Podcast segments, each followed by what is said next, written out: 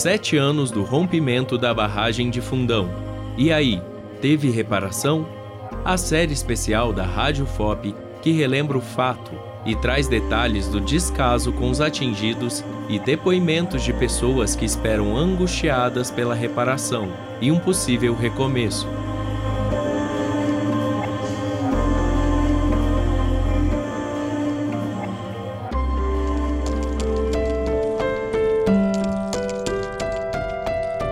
Como ouvimos no primeiro episódio, os atingidos ainda encontram dificuldades para conseguir a atenção da Fundação Renova, que em sete anos construiu somente 78 casas, estruturou quatro lotes e finalizou alguns bens públicos. Mas será que essas casas estão realmente prontas para moradia? Começa agora o segundo episódio da série.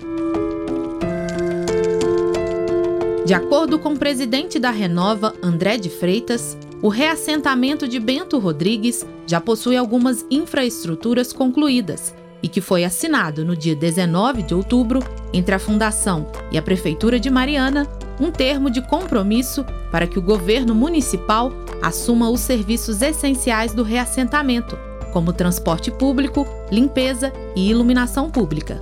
Ouça. Estão concluídas as seguintes obras: a Escola Municipal, o Posto de Saúde e Serviços, toda a parte da arruamento, iluminação pública e rede elétrica, a drenagem pluvial, redes de água e esgoto e a estação de tratamento de esgoto.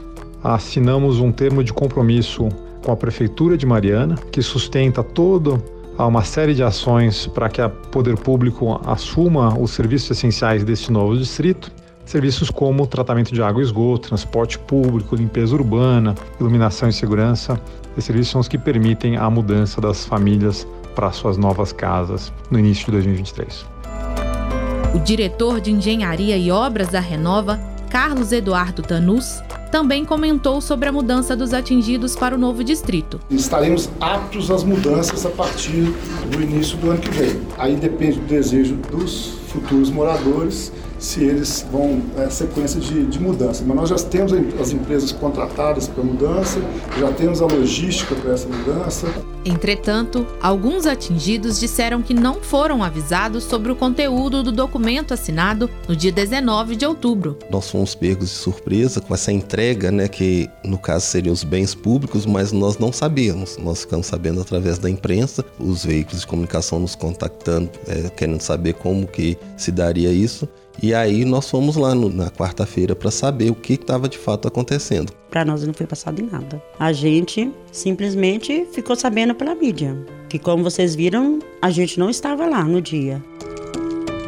Já Luiz Ferraro, gerente geral de reparação integrada dos reassentamentos, explicou o motivo do evento de assinatura do plano não ter sido comunicado aos atingidos. O reassentamento não foi entregue no dia 19 de outubro, isso é muito importante ser dito ele será entregue no primeiro aí em janeiro de 2023. Até lá a gente tem uma agenda intensa de trabalho para que ele esteja em perfeito funcionamento. Então o foco foi esse. Né? O foco foi no plano de trabalho com a prefeitura e não no momento de entrega. Se fosse o momento de entrega, obviamente os principais atores né, e autores do processo são os próprios futuros moradores e não a prefeitura e a Renova. Como disse o presidente da Renova, André de Freitas, no início desse episódio, a previsão é de que a entrega das casas seja realizada em janeiro de 2023.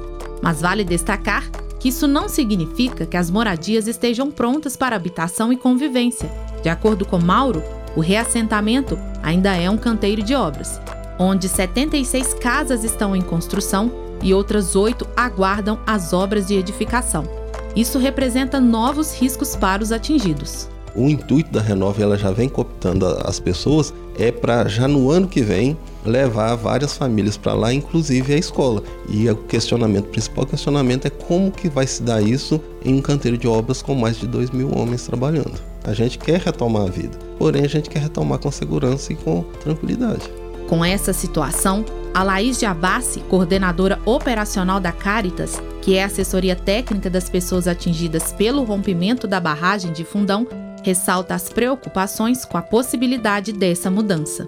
Nos preocupa a questão de segurança de uma forma geral, de maneira especial as mulheres, crianças e adolescentes. Nos preocupa a questão dos ruídos, das poeiras, né? É um canteiro de obras. Mesmo que haja uma mudança parcial A maioria das casas ainda não está concluída. A grande maioria das casas ainda não está concluída, na verdade. A circulação de maquinário que pode provocar acidentes. Já o gerente geral das obras do reassentamento afirmou que a finalização das casas serão agilizadas para que a mudança aconteça na data estabelecida pela Renova. O nosso compromisso é descaracterizar um, canteiro de obras é, para que você tenha uma, um, um distrito com algum, uma intensidade de obras maior que a média dos distritos. Assim, a quantidade de áreas de imóveis construídos vai sempre suplantar, vai ser maior do que imóveis em construção. Todos os imóveis em construção vão estar regrados pelo Código de Posturas e Obras da cidade, né, em termos de horários, segurança, ruído, tapume, controle de, de circulação, controle de poeira, molhação de ruas. A gente, a partir de dezembro, a gente vai acelerar, em novembro, dezembro, a gente vai acelerar muito implementação dessas medidas, porque as pessoas que mudam a partir da primeira quinzena de janeiro, optarem por mudar na primeira quinzena de janeiro, farão opção para mudar para um lugar que elas vão se sentir confortáveis em, em estar. Ninguém deseja nem quer que as pessoas mudem para um lugar inseguro ou insalubre. Não será essa a condição. Pelo contrário, a gente vai fazer de tudo para que o distrito esteja muito bom, com alta qualidade, para que as pessoas mudem aí no começo de janeiro. Outro ponto importante sobre essa mudança é a sugestão do Ministério Público de Minas Gerais para que as pessoas não aceitem o retorno parcial dos atingidos ao reassentamento. Essa recomendação foi passada aos atingidos em uma assembleia no dia 31 de agosto deste ano com o promotor responsável pelo caso, Guilherme Meneguim. Procurado pela equipe da Rádio FOP para dar mais detalhes sobre o assunto, o promotor agradeceu o contato e disse que, abre aspas, em breve será disponibilizado no site do Ministério Público de Minas Gerais o relatório contendo as atividades adotadas desde a data do fato, contemplando assim os sete anos desde o crime. Fecha aspas. Mas vale destacar que até o fechamento da edição deste episódio, o conteúdo ainda não tinha sido disponibilizado. Termina aqui o segundo episódio da série e os atingidos agora precisam decidir sobre essa mudança, mas não para o tão sonhado lar, e sim para o reassentamento que ainda é um canteiro de obras.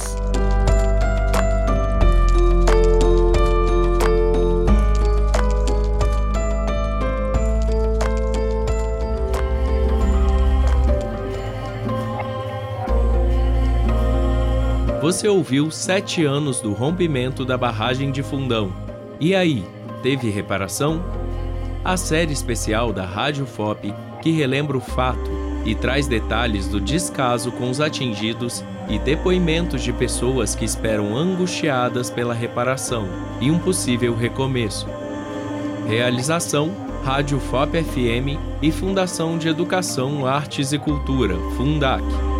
Apresentação: Elis Cristina. Edição de áudio e sonoplastia: Cimei Gonderim.